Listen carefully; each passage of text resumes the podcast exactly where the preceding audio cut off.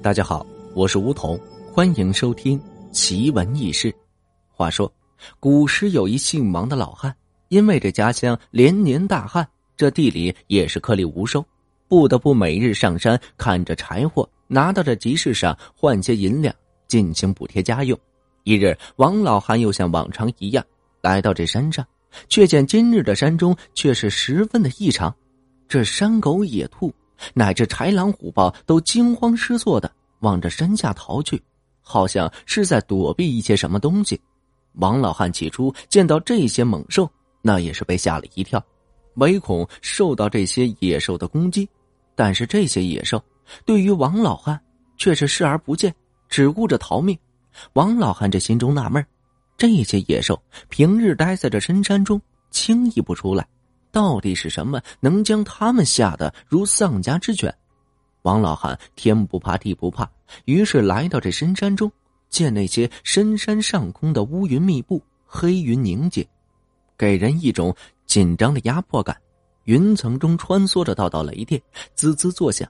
王老汉又向前走了一步，眼前的景象让这王老汉着实是给惊呆了。只见一条七八丈长的巨蛇盘踞在一块巨石之上，斗大的双眼紧紧的。盯着天上的黑云，丝丝的吐着蛇的信子。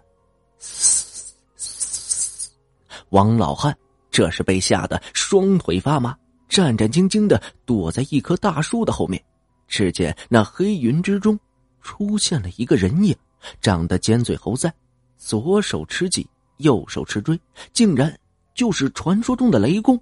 只见那雷公对着巨蛇说道：“好你个蛇妖！”竟敢逆天而行，羽化成龙，你可知罪？巨蛇张嘴，竟然也口吐人言的说道：“我本修行千年，方能得此机缘，何罪之有？”那雷公扑哧的一声笑道：“呵呵呵呵，区区小蛇，竟然也妄想成龙，真是异想天开。念你修行不易，切了这化龙的念头。”回去好好做你的妖王去吧，闲来无事吃吃人喝喝酒，岂不是比这化龙要安逸的多了？你若执迷不悟，休怪本神降下神雷把你轰碎，到时你后悔都来不及。巨蛇冷哼一声道：“哼，安逸？我若不化为龙，岂能活得安逸？一日不成龙，终受你们管辖。”似那案板上的鱼肉，任凭你们宰割。这山中的妖怪有多少是无端的消失？怕是就是被你们一个个看不顺眼，便痛下了杀手。如果我们敢对你们的言语不敬，哪个不是遭受到抽筋扒皮之苦？你们依着天之威，肆意欺凌抹杀我等，我又怎可贪一时的苟活受制于你们？雷公桀桀的冷笑。听到王老汉这汗毛，那是立刻就起来，全然不似心目中那个降妖除魔、庇护苍生的神帝。雷公对着巨蛇说道：“有骨气，岂不想屈居我等神帝之下，受我等管辖？那我便要看看，你有何等的本事，敢如此猖狂！”雷公言罢，以追击器生出了四道雷劫。齐齐的向着巨蛇轰了过去，那巨蛇扬头迎雷而上，竟腾空而起，胳膊粗的雷电击在这巨蛇的身上，将这巨蛇轰的是皮肉交战，空中弥漫着烧焦的气味。巨蛇疼的在空中不停的翻滚，却并未坠下。雷公见后怒不可遏，说道：“我最烦你这种死不认输的妖怪了，生的卑贱。”却不安于天命，竟想逆天改命，破道而立，真是罪该万死！你得明白，生而为虫，便终是为虫；欲要为龙，便是贪，便是这罪不可恕的罪孽，那就得死！雷公言罢，便又击出一道雷电，口中还念念有词：“冰着雷战东，红雷惊中中。”此时，只见五道雷电。那是齐齐的发出，径直的轰向了巨蛇。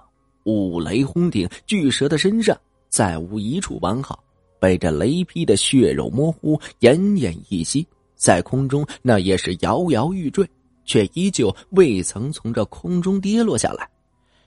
你输了，我已经度过九道的劫雷了。我输了，雷公一脸的讥笑。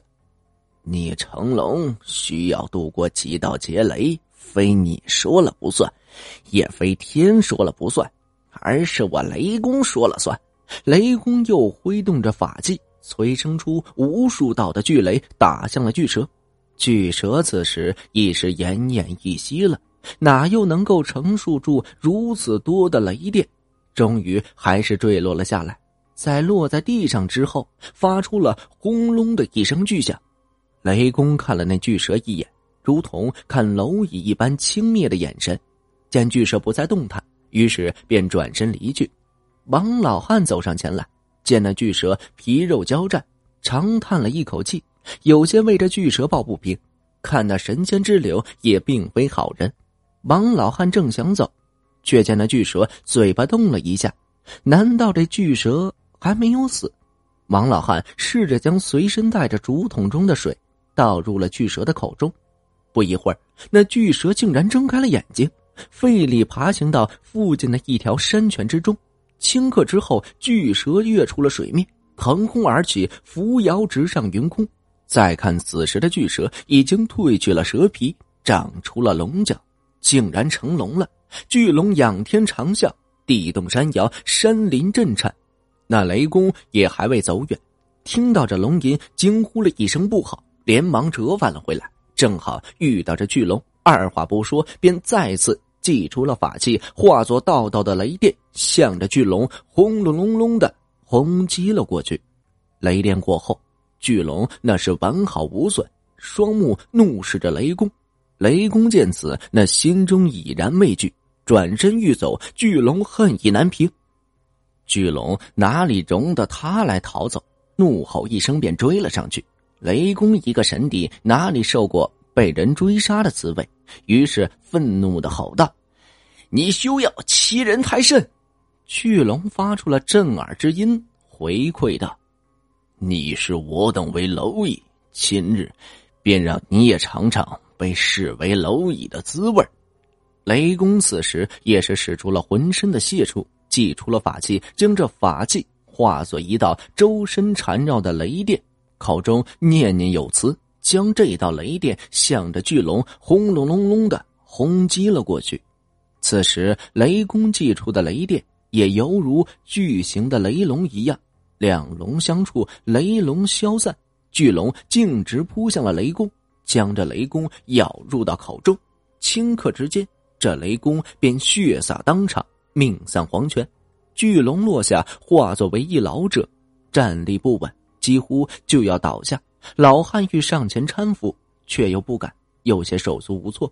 那巨龙化成的老者，朝着老汉拱手作揖的说道：“感谢恩人救命之恩。”王老汉见此，赶忙将其扶起，最终说道：“举手之劳，不足挂齿，不足挂齿啊！”老者回应道：“我本必死无疑，幸得恩人搭救。”我挨过九道雷劫，一化为龙，龙遇水而兴。恩人喂我水，我方才能醒过来。若不是恩人，我恐怕早就死去了。老人言罢，咳嗽了几声，却是咳嗽出了血。老汉忙问：“这老者怎么样了？”老者说道：“我初化成龙，便与那雷公交战，被他的法器所伤，怕是得需要调养一段时间了。”王老汉回应。你已成龙，应当此时立即逃走啊！他又奈何不了你，为何与他拼个你死我活呢？老者回道：“我之所以要化成龙，便是不想再畏惧那天上的神帝，不想再受制于人了。我若逃走，我又为何冒着生命的危险化成龙呢？”王老汉点头称是。片刻之后，老者和王老汉告别，临走时，为了报答王老汉的救命之恩。告诉王老汉，要降下三天三夜的雨水，以解此地的干旱。王老汉向老者道谢，老者化身为龙，腾空而起，在这空中穿梭。不一会儿，这乌云密布，大雨就倾盆而下。果然是下了三天三夜。三天之后，一条神龙便自云中腾空而起，扶摇直上了云霄，而后便不知了所踪。如果您觉得本书播讲的还算不错的话，欢迎您订阅和打赏。您的订阅和打赏是我前进的动力。想要了解更多关于奇闻异事的故事，欢迎您添加我的个人微信“梧桐说一二三”，梧桐说的全拼外加一二三。